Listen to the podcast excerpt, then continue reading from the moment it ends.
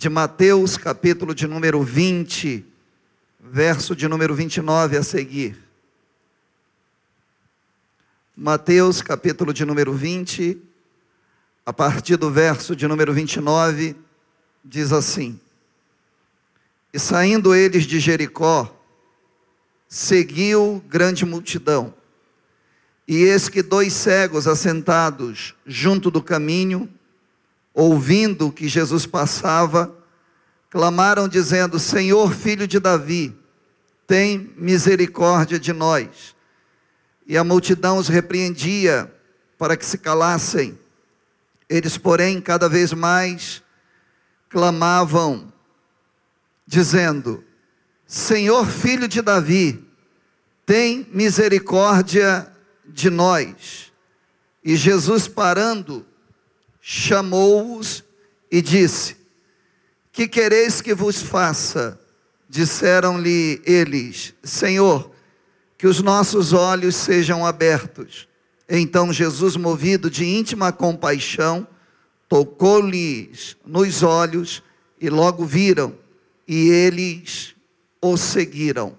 Amém? Santo Deus, fala conosco nessa noite, em nome de Jesus. Amém e amém. Glórias a Deus. Você pode tomar o seu assento, queridos.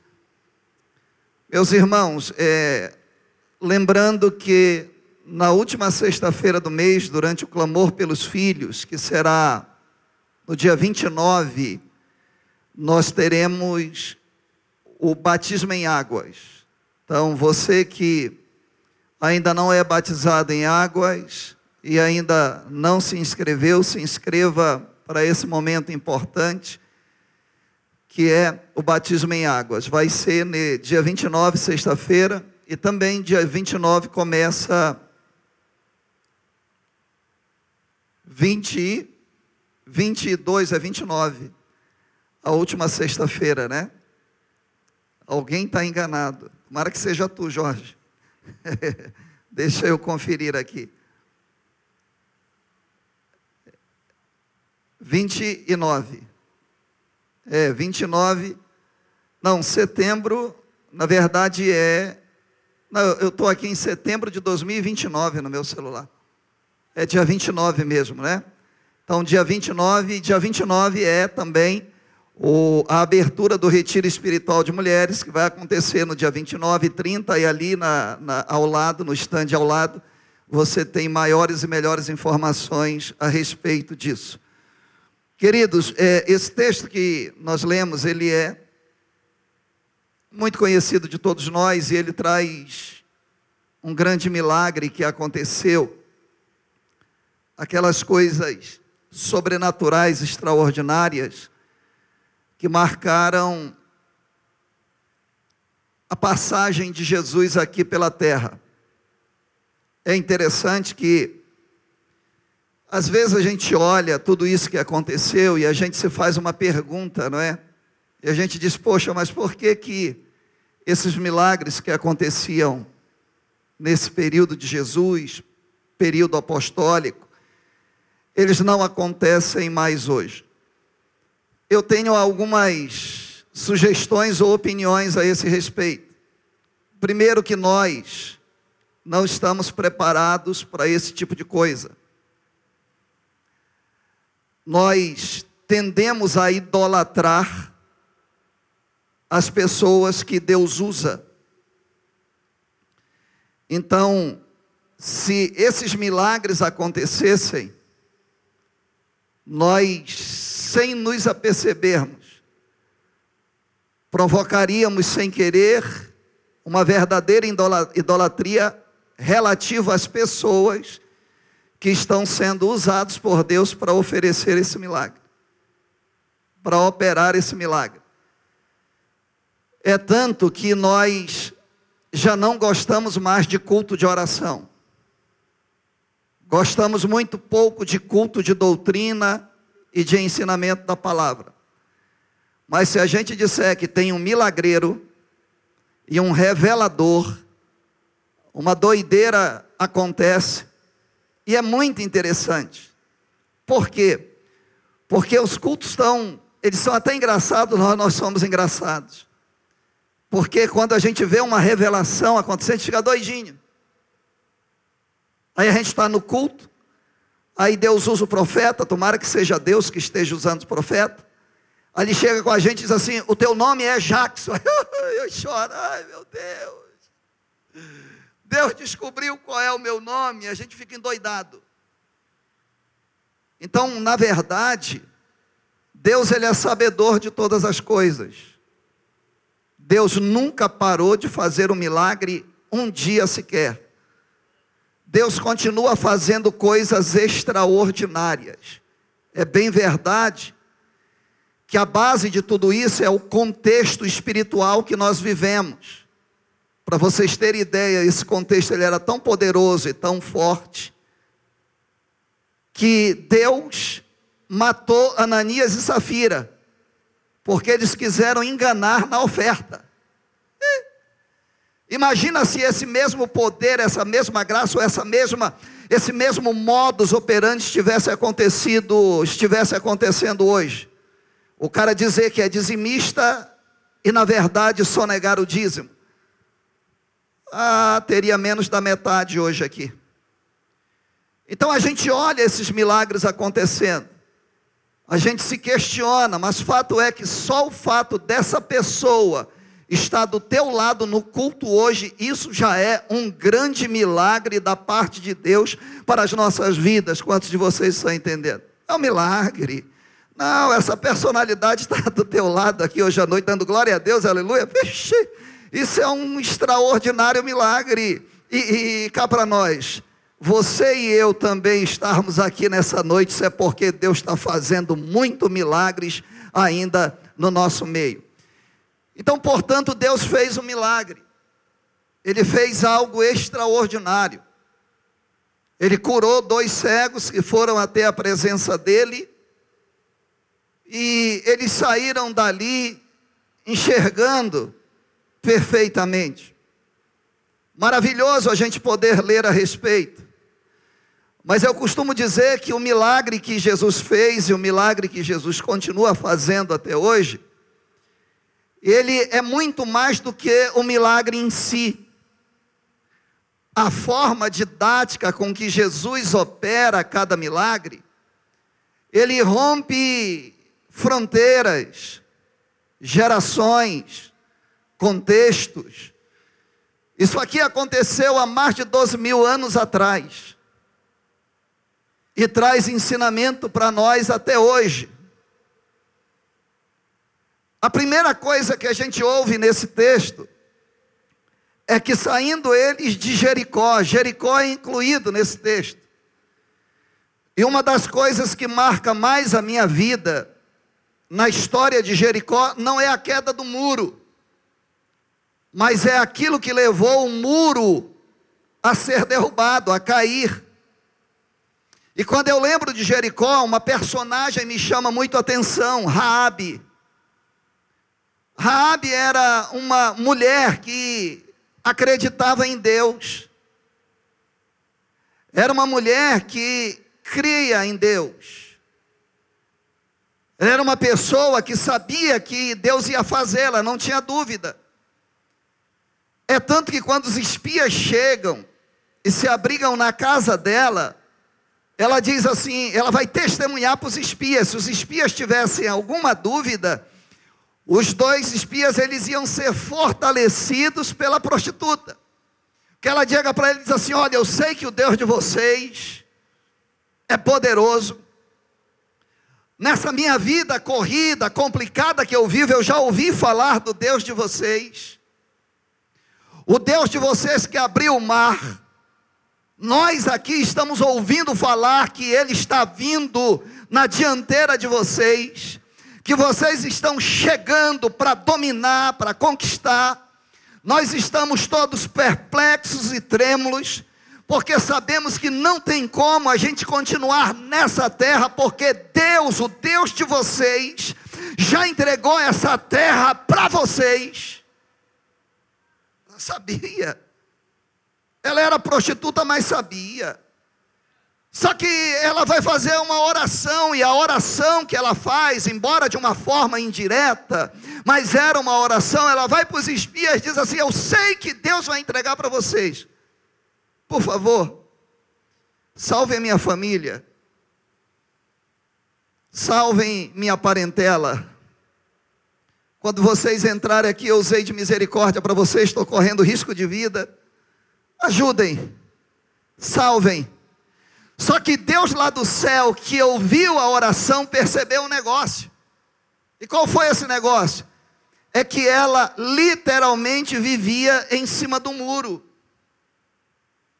E em cima do muro é um negócio, eu não estou nem fora nem dentro.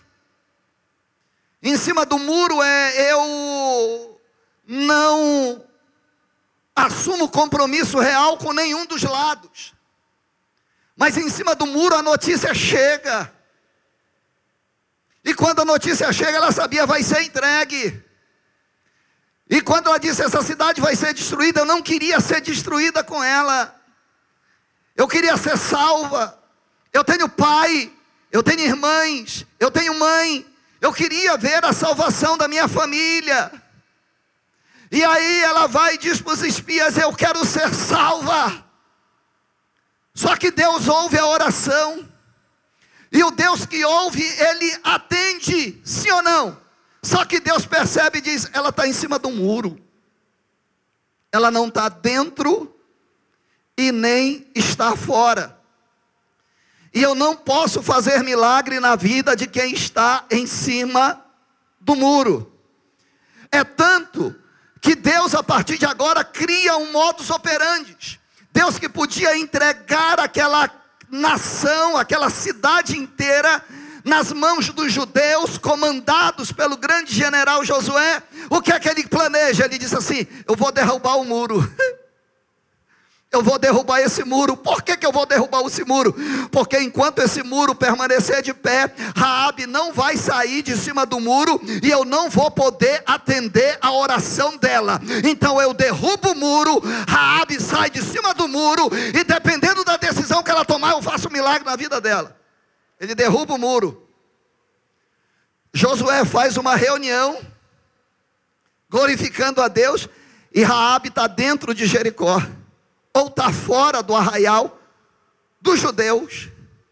Mas quando o texto termina, a Bíblia diz que a partir daquele dia, Raabe habitou no meio do povo de Israel todos os dias da sua vida. Para fazer o milagre, ela teve que sair de cima do muro. Por quê?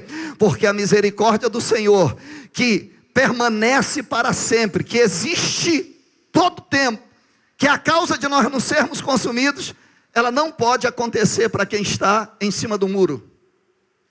Porque quem está em cima do muro, ainda que esteja pedindo, está dando demonstração que só está falando da boca para fora. Quem está entendendo, diga glória a Deus. Aí Deus derrubou o muro. Aí esse texto ele vai dizer o quê? Eis que dois cegos que estavam o quê? A melhor tradução diz à beira do caminho. Aqui o texto diz: assentados junto do caminho. É interessante, a Bíblia não diz que eles estavam dentro do caminho. E a Bíblia também não diz que eles estavam fora do caminho. A Bíblia vai dizer que eles estão aonde? Em um meio termo.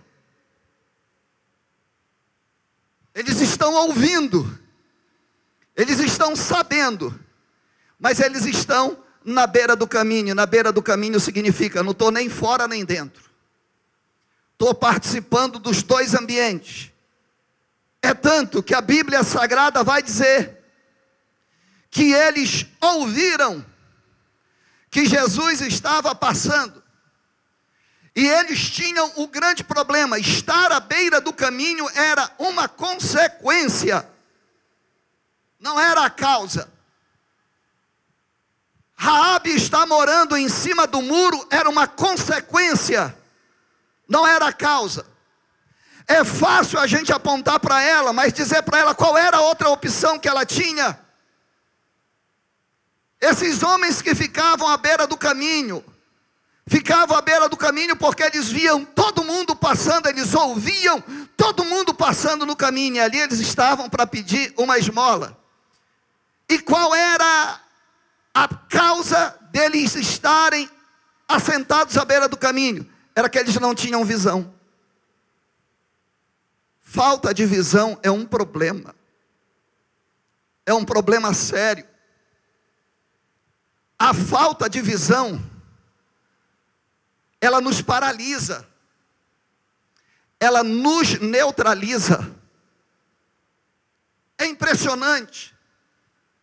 Quando nós perdemos a visão, a gente não consegue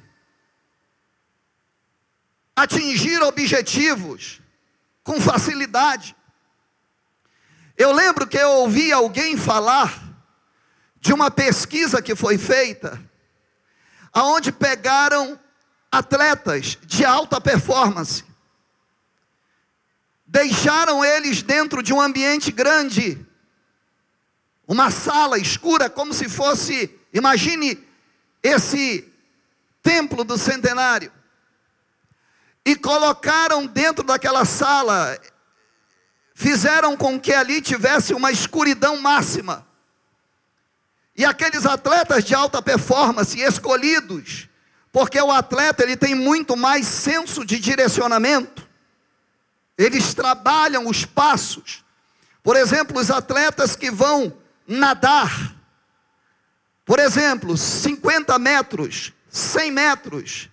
Eles não se preocupam com a metragem, mas eles já treinaram tanto que eles sabem que após tantas braçadas, eles estarão ali daquele lado já se preparando para dar a virada para retornar. Por exemplo, salto com barreiras, aquela corrida bonita e difícil. Eles sabem quantos passos eles têm dar para dar o salto na barreira. Se porventura eles se embaralharem ali, eles caem na barreira. O atleta que corre 100 metros, ele rasos, como Zayn Bolt corria, ele não sabe quando é que ele atinge 30 metros, quando é que ele atinge 40, 50 ou 70 metros, mas ele sabe quantos passos ele tem que dar, com cabeça baixada ainda, até ele colocar o corpo dele ereto e ele partir, ele sabe. Então, o atleta de alta performance foi porque eram as pessoas melhores com senso de direcionamento saber como ele firma o passo. E ali eles deixaram aqueles atletas numa sala escura e apagaram totalmente a iluminação a ponto de não deixar uma fresta de luz entrar. Sabe qual foi a experiência que eles tiveram? Sem ter a visão de onde eles estavam andando, eles andaram em círculos. Eles pensavam que estavam andando reto, mas sem se aperceber, eles estavam circulando, eles estavam dando círculos em mesmo lugar, ou seja, eles não saíam do lugar, pela falta de visão. Quantos de vocês ainda hoje enfrentam consequências do passado de vocês, de erros cometidos, aonde vocês hoje diriam: Poxa, se eu tivesse a visão que eu tenho hoje, eu não estaria nessa situação. Se tem alguém, levanta a sua mão, porque eu vou levantar a minha. Por quê? Por falta de visão. Decisões que foram tomadas, imaginando que aquilo era o melhor para a nossa vida, uma aventura, um negócio que chamaria atenção e que aqueceria o nosso corpo. E a gente percebe que depois, a pior coisa da nossa vida é tomar alguma decisão sem ter a visão adequada daquilo que nós estamos fazendo. Sabe qual é a maior dificuldade que nós enfrentamos? Não é o maior problema? É que nós trabalhamos com o futuro. Tudo que a gente faz hoje, a gente faz pensando no amanhã. Por exemplo, quem é que vai trabalhar amanhã? Nós vamos sair para trabalhar, para fazer qualquer coisa. E é interessante, porque a gente vai trabalhar e queira ou não, a gente vai pensar no salário que nós vamos receber. É sim ou não? Ou seja, nós trabalhamos primeiro para receber depois, nós trabalhamos pensando no futuro. E a Bíblia Sagrada diz que do futuro nós não entendemos. O escritor da carta chamada Carta de Tiago, o próprio Tiago, ele diz que a gente chega e diz assim: opa, amanhã nós subiremos, compraremos, venderemos e negociaremos. Aí ele diz assim: tolos, o que é a tua vida? É como fumaça e neblina, está aqui hoje, mas o vento bate, dissipa ela para longe. Antes, olha o que é a visão. Antes, como você não entende de futuro, antes de você planejar, sem ter a visão do que vai acontecer amanhã, era melhor você incluir Deus em primeiro lugar no seu projeto. E em vez de dizer amanhã sairemos, compraremos e venderemos, era melhor colocar Deus na preeminência e dizer amanhã, se Deus quiser, se Deus nos permitir, nós sairemos, compraremos e venderemos e fazemos tudo. A falta de visão faz com que a gente não acredite, não creia em Deus e não busque a presença dEle. Faz com que a gente tente fazer as coisas de qualquer maneira. Hoje pela manhã nós estudamos sobre a queda de Davi. Extraordinário.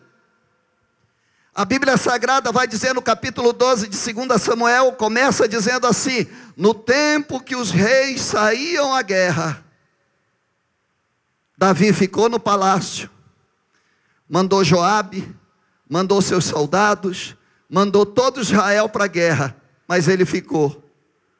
Não teve a visão correta de consultar a Deus.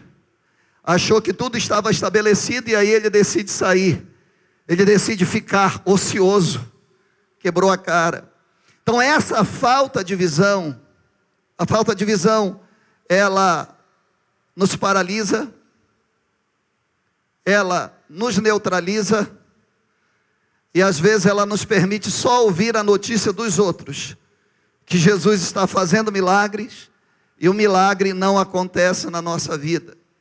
E a falta de visão não era o maior problema, você vai perceber. A, a, o maior problema era estar na beira do caminho, nem dentro nem fora, recebendo notícias, ouvindo as novidades, mas permanecendo na beira do caminho. Eu passei 27 anos da minha vida na beira do caminho. Filho de crente, acreditava em Jesus, nunca adorei imagem, nunca fiz essas coisas, mas não queria compromisso. Vivia à beira do caminho. Esses prejuízos que eu falo para vocês, decisões sem visão, foi justamente nessa fase.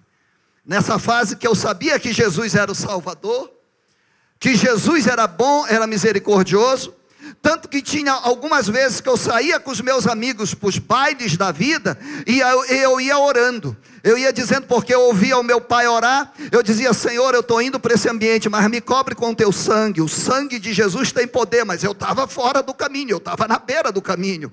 Amém? Eu dizia, me cobre com teu sangue, o sangue de Jesus. Eu ficava orando, o sangue de Jesus, o sangue de Jesus.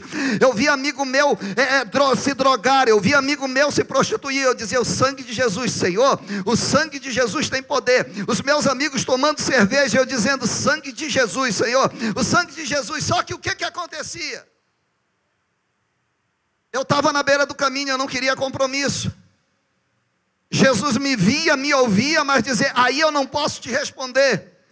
Eu até te protejo, eu até te mantenho, mas aí não, tem que tomar uma decisão, que foi tomada, na minha opinião, tardiamente.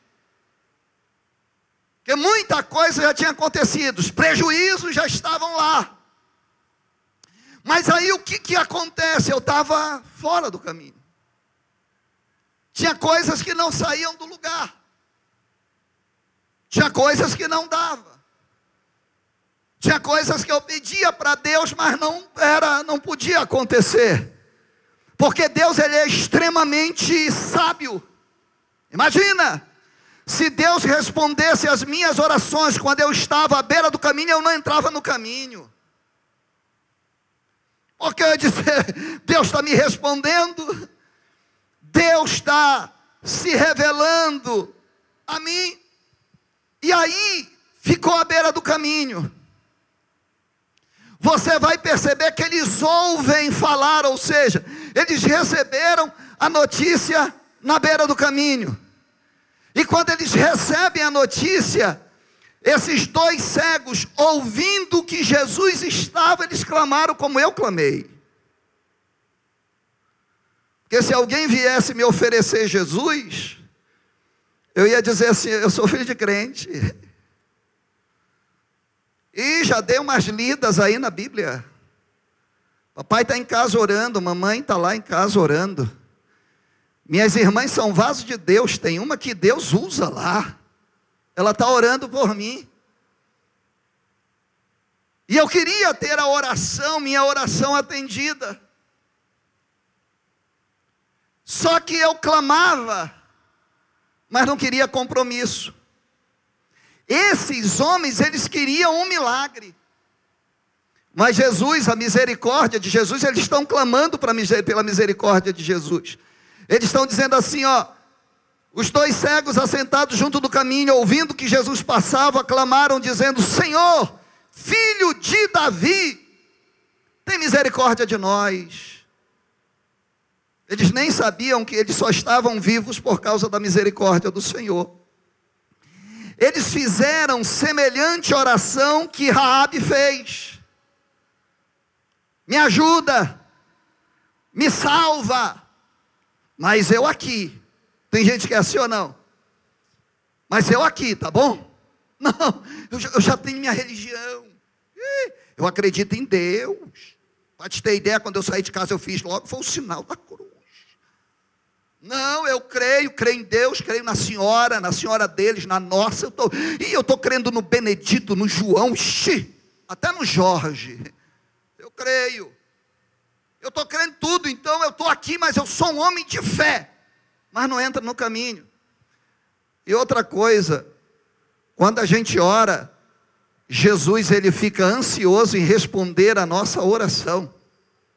Por favor, Olhe para a pessoa que está do seu lado e diga para ela assim: se você já orou, Deus está trabalhando para responder a sua oração e, se necessário for, Ele vai derrubar o muro, vai tirar o emprego, vai, vai acabar com o namoro com esse namorado prostituto, vai se você já orou dizendo, pedindo para Deus e já colocou na mão de Deus, Deus já começou a trabalhar para responder a oração.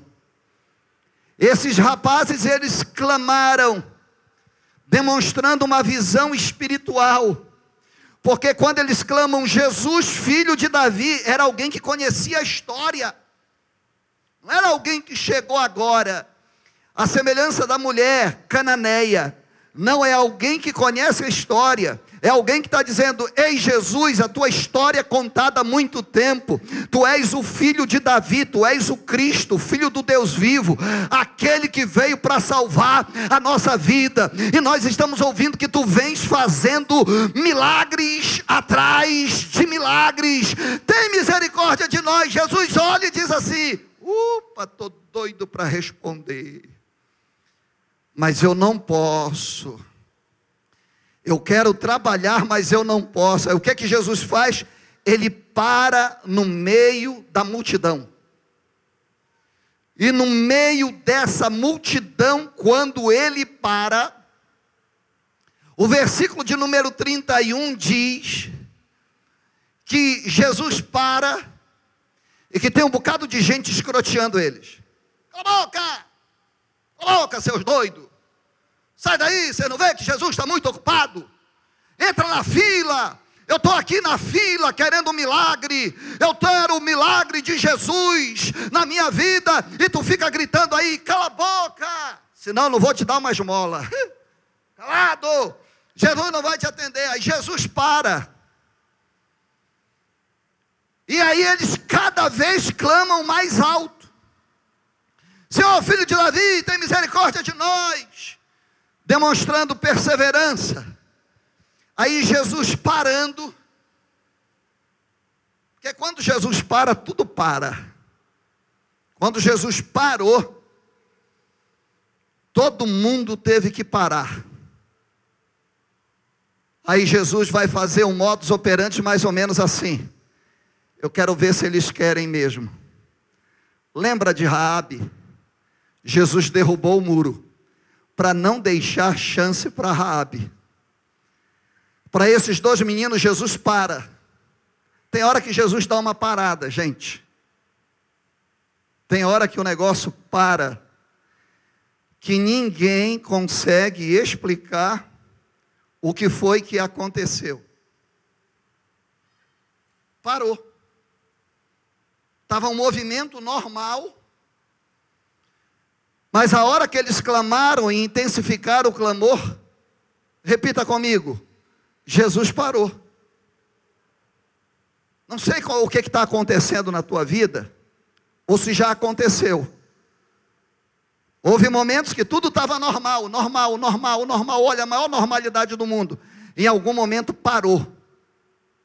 Parou de dar certo. Parou de fluir. Pararam as vendas. Parou-se as compras. Parou. Vinha tudo tão bem, mas de repente parou. E a gente usa um termo dizendo, e aí, está tudo bem? A gente diz assim, está devagar. Eu já trabalhei em mercado com meu pai. Aí chegava e dizia, ei, como é que está hoje o movimento? A gente dizia assim, está devagar. A gente já até sabia e dizia assim, ó, se não vender até 10 e meia da manhã, não consegue mais vender, vai sobrar carne para amanhã, porque está devagar o movimento. No sábado a gente sabia movimento maravilha. No domingo a gente dizia movimento bom, na segunda a gente dizia está devagar. É assim ou não é que a gente diz, e aí, como é que estão os negócios? Como é que está a vida? Como é que está tudo? Como é que está o estudo? Está devagar. Sei o que aconteceu? De uma hora para outra ficou devagar. Aqui não, aqui parou. Aqui chegava e dizia assim: os meninos estão clamando e eles estão perguntando, e agora o que, que aconteceu? Parou um silêncio. Aí todo mundo dizia: é, é, parou. Parou por quê? Parou por quê? Não sei. Mas parece que quando vocês começaram a clamar, o negócio parou. Parou, parou por quê?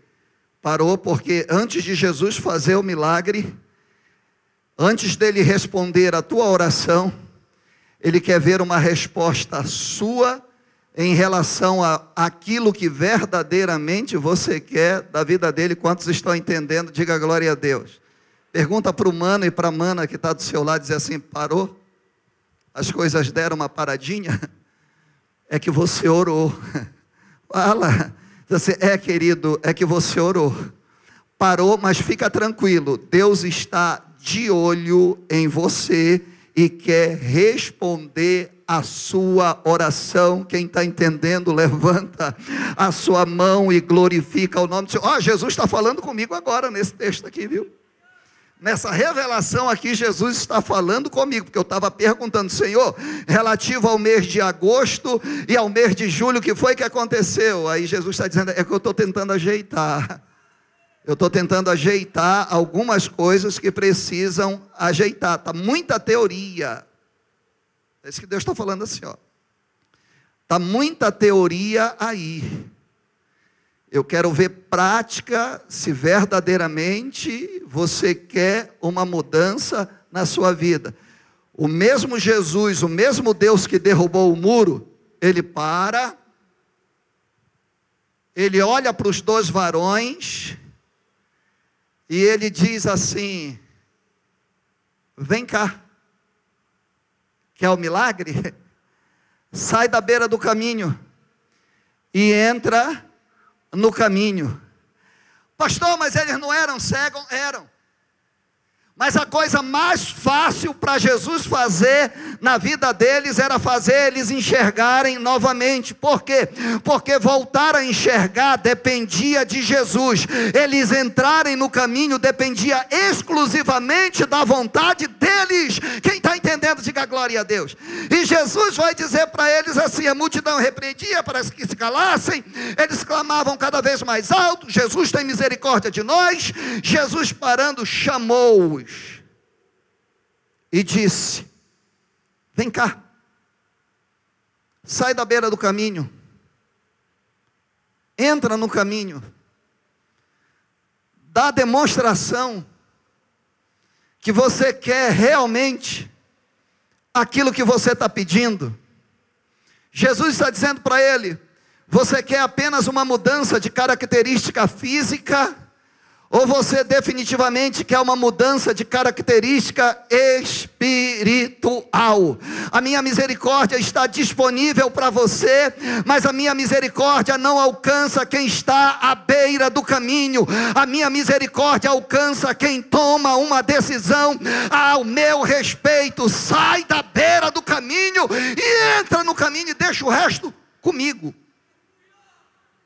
Deixa o resto comigo. E aí a Bíblia Sagrada vai dizer assim: E Jesus parando, os chamou e disse: Que quereis que eu vos faça? Ô lição, espera aí, todo mundo sabia o que eles queriam. Eles estavam gritando tão alto, tão forte, que até os filhos de raposa, as multidões, mandavam eles calar a boca. Todo mundo sabia. Mas Jesus, ele não ouve grito. Jesus chama eles para perto e diz assim: Oi, tudo bem? E aí? O que é que você quer que eu te faça? Talvez ele dissesse assim, mas Jesus, tu não ouviu? Nós estamos gritando um pouco há um bom tempo. Eu não ouço o grito de quem está fora do caminho. Eu não ouço a voz, o berro de quem está fora do caminho.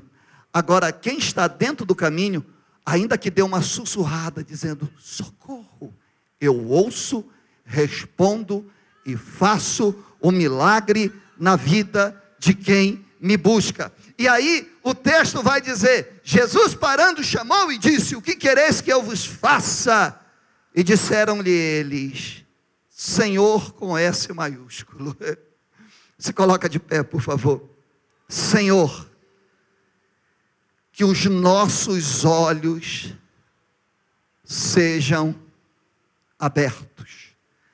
A Bíblia Sagrada vai dizer: então Jesus, movido de íntima compaixão, ou seja, Jesus exercendo uma empatia tão forte, tão poderosa, dizendo: Vou entrar no seu problema.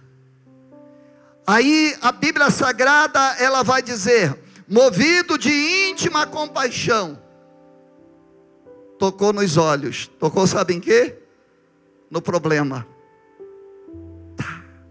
Olha que coisa maravilhosa. Jesus tocou nos olhos. Não falou nada. E a Bíblia Sagrada vai dizer: e logo viram. Os olhos ficaram abertos. Nesse texto, Jesus não deu mais nenhuma palavra. Você sabe Raabe? Raabe, quando eu preguei esse texto que eu falei um pouco para vocês, eu coloquei o seguinte tema do texto de Raabe: em cima do muro, fora ou dentro. Quando Josué salvou Raabe, ele colocou Raabe fora do arraial de Israel. Por quê? Porque ninguém tem o poder e tem o direito de trazer as pessoas para o lado de dentro do ambiente espiritual, porque a decisão espiritual ela é uma decisão particular, ela é uma decisão individual. Josué não arrastou ela para dentro, Josué tirou ela do muro, colocou ela aqui fora e disse para ela: aqui a decisão é sua. Aqui vocês já viram o que Deus pode fazer. Aqui vocês já viram demonstração: o muro caiu, todo mundo morreu, mas vocês estão vivos. E aí a Bíblia Sagrada diz que ela é, eu entendo, contagiada por aquele fator que ela diz: eu não vou perder nenhum tempo da minha vida. E ela entra no meio do arraial. E ela vive no meio do arraial todos os dias da sua vida. Jesus curou o cego, os dois cegos de Jericó, curou. E Jesus não falou mais nada para eles, simplesmente disse: de forma, eu aqui conjecturo, passou a vida inteira na beira do caminho, nada de diferente aconteceu na beira do caminho, vivia de esmola e da misericórdia dos outros para com a sua vida, te dei uma experiência, clamou a mim, te tirei da beira do caminho e te trouxe para dentro da igreja, entenda assim, te trouxe para dentro da igreja. E aqui dentro da igreja você ouviu a minha voz, ouviu eu falar com você, ouvi a sua oração, estendi a mão e te toquei. Agora você já pode ver, o que você veio buscar já está resolvido. E aí Jesus deixa eles ali de lado, dizendo: a escolha é sua. Eu não posso tomar essa decisão por você. Você já entrou no caminho. Se você quiser, você pode voltar para a beira do caminho ou para fora do caminho e passar o resto da sua vida fora. Só que a Bíblia Sagrada diz que esses homens que entraram no caminho e receberam o milagre de Jesus, a Bíblia diz que eles o seguiram a partir dali, ou seja, entraram no caminho, receberam o milagre e nunca mais saíram do caminho. Eu quero fazer uma pergunta para você: fora do caminho, na beira do caminho ou dentro do caminho, Jesus está perguntando para você vai sair desse lugar da mesma forma com que você chegou, ou vai tomar a decisão espiritual mais acertada da sua vida? Vai continuar com essa vidinha mais ou menos, dizendo que é sem ser, ou vai aceitar o toque de Jesus, vai ter a sua oração respondida e vai dizer: Nunca mais eu saio da tua presença. Jesus está perguntando para você. Fora do caminho, na beira do caminho, ou comigo no caminho para sempre, não só para receber um milagre de vez em quando, mas para viver no ambiente de milagre. Se tem alguém aqui que precisa retornar para o caminho, saia do seu lugar agora e me acompanhe.